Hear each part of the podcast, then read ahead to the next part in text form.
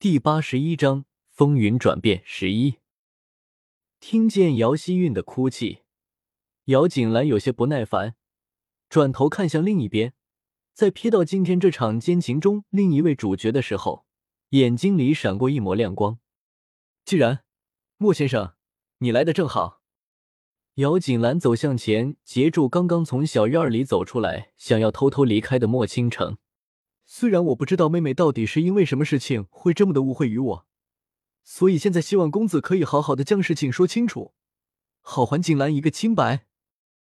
姚希韵看这个刚刚将自己的清白给沾去了的男人，虽然长得还是不错，可是却始终是无法与林觉意相比。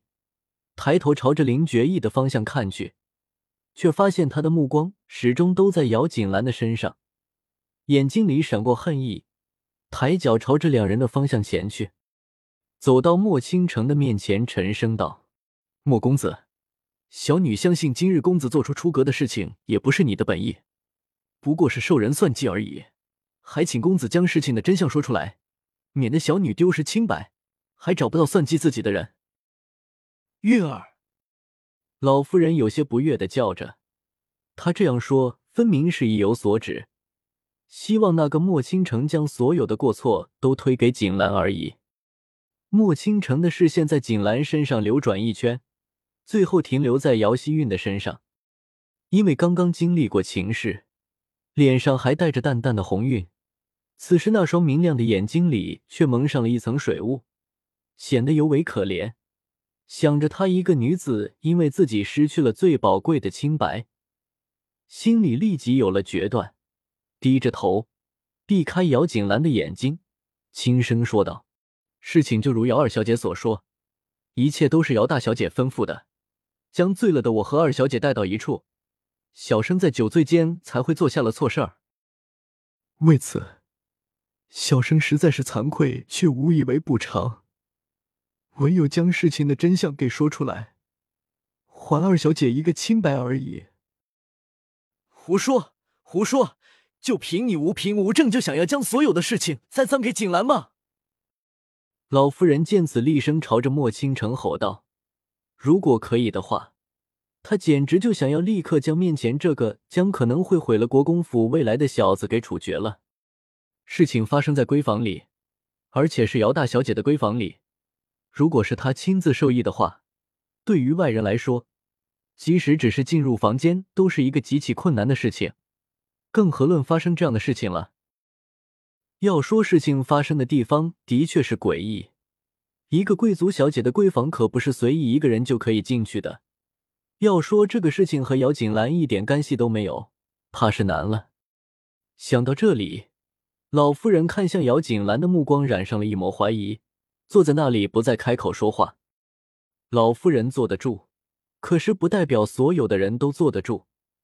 姚启轩起身，一个箭步走到姚锦兰的面前，嘴脸一边孽障，孽障叫个不停，右手快速的扬起，落下，啪的一打在姚锦兰的脸上，清脆的巴掌声在空中响起。众人视线中，姚锦兰撇向一边的脸颊上。有着一个红红的、深深的、明显的巴掌印。看着姚锦兰嘴角那刺眼的红色，姚奇轩却丝毫没有罢手的意思，手再度扬起，眼看着那个巴掌就要再次落在姚锦兰的身上，面前一道身影急速闪过，抬手接住了那本该要落下的手掌。世子爷，姚奇轩涨红了一张脸。娜娜着看着面前的林觉意，国公爷确定还要将这个巴掌打在平南王府世子发的脸上？林觉意看向姚奇轩的眼里闪过不满，甚至是淡淡的杀意，勾起的薄唇轻轻说道，却让对面的姚奇轩不由得发了一个冷战。世子妃，众人心中惊异，即使是出了这样的事情，林世子还是会承认姚锦兰世子妃的位置不改吗？姚锦兰推开面前的林觉意，对上姚奇轩涩涩的眼神，嘴角向上，嘴角露出一个略显冷酷的笑容，声音冰冷，好似没有一丝温度。刑部审讯犯人都还要给犯人一丝申辩的机会吧？父亲不用这么着急，就给我定罪吧。转身看着莫倾城四处偏转的脑袋，却就是不敢正面看着自己，想必心里还是有些内疚吧。可是这个内疚却在对上姚希韵眼睛的时候就全部都没有了，有的只是对姚希韵的怜惜与爱慕。估计前世的莫倾城也是这么的被姚希韵给勾引的吧。所以，即使是当上了丞相之后，都愿不顾名声，背着自己与姚希韵苟合。莫公子刚刚说这些事情都是锦兰吩咐的，那么小女子斗胆一问，公子可是亲眼看见了，还是亲耳听见了，又或是发现了什么其他确凿的证据？如果只是公子凭空臆想，还望锦兰不能就此承认这无妄之罪。听着姚锦兰的话，众人脑子也开始转动。是呀，没有确凿的证据，却仅凭着一个男子的随意之语，怎么就可以以此断定事情就是姚锦兰做的呢？未免有些草率了。我是你身边的林香带过去的，不就是最好的证据了吗？早就预想到会有这个局面，所以早就将自己母亲放在姚锦兰身边的丫头名字告诉莫倾城了。这个时候自然不怕他问的。林香呀，姚锦兰挑眉。他就说：“最近怎么老是感觉有人在偷窥自己呢？想必就是这个林香了吧？那么他究竟跟你说了什么，会让你这么放心的随着他去了我的闺阁？因为他告诉我，小姐爱慕于我，所以想要有此一去。小生虽然觉得不妥，却还是想要跟小姐说个明白。故此，在林香便跟随着林香前去姚锦兰的闺阁了。莫倾城想了一番之后。”觉得自己这么说也没有错，便不再开口。笑话！姚锦兰轻慢的开口说道：“我已经和林世子订婚在即，又怎么会喜欢你呢？还是你觉得自己比之林世子都还要优秀千万倍？要说林觉义和莫倾城根本就没有可比性吧？一个是王府世子，胜券正浓；一个是清贫书生，百无一用，前途渺茫。”相信没有谁会在有了林觉义这颗明珠之后，还会眷恋莫倾城这样的碎石的。兰儿，你不是告诉过我，你不会在乎那些世俗名利、身外之物吗？怎么现在却变心了呢？莫倾城皱着眉头，痛声道：“兰儿，如果你早点告诉我你喜欢的是林世子，那么我也不会去你的闺阁，也就不会发生后面的事情了。”原来如此，想必姐姐是移情别爱林世子，要将莫公子给抛弃了，才会算计妹妹。这样莫公子先背叛了你，这样姐姐就不用背负骂名了吧？莫倾城的话刚刚说完，姚希韵就自动的脑补出了接下来的剧情，自编自导的将这一部戏给圆了。姚希韵迫不及待的表情落在姚锦兰的眼里，冷芒闪过，微笑着说道。妹妹原来知道的这么清楚呀，想必是莫公子将一切的事情都告诉妹妹了吧？怎么可能？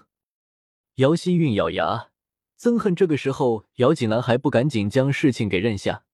姐姐，莫公子什么都没有告诉我，而且我也他也没有什么关系，所以有些话大姐姐还是不要乱说的吧。现在我们说的是姐姐自己的事情。说着狠话，姚希韵的视线。却还是若有似无的停留在一旁林觉义的身上。这样的男人，就算是自己不能得到，那么也不会让姚锦兰轻易得到的，是吗？姚锦兰摇摇头，颇为轻松的说道：“不过有些话妹妹可说错了。你和莫公子怎么可能没有关系呢？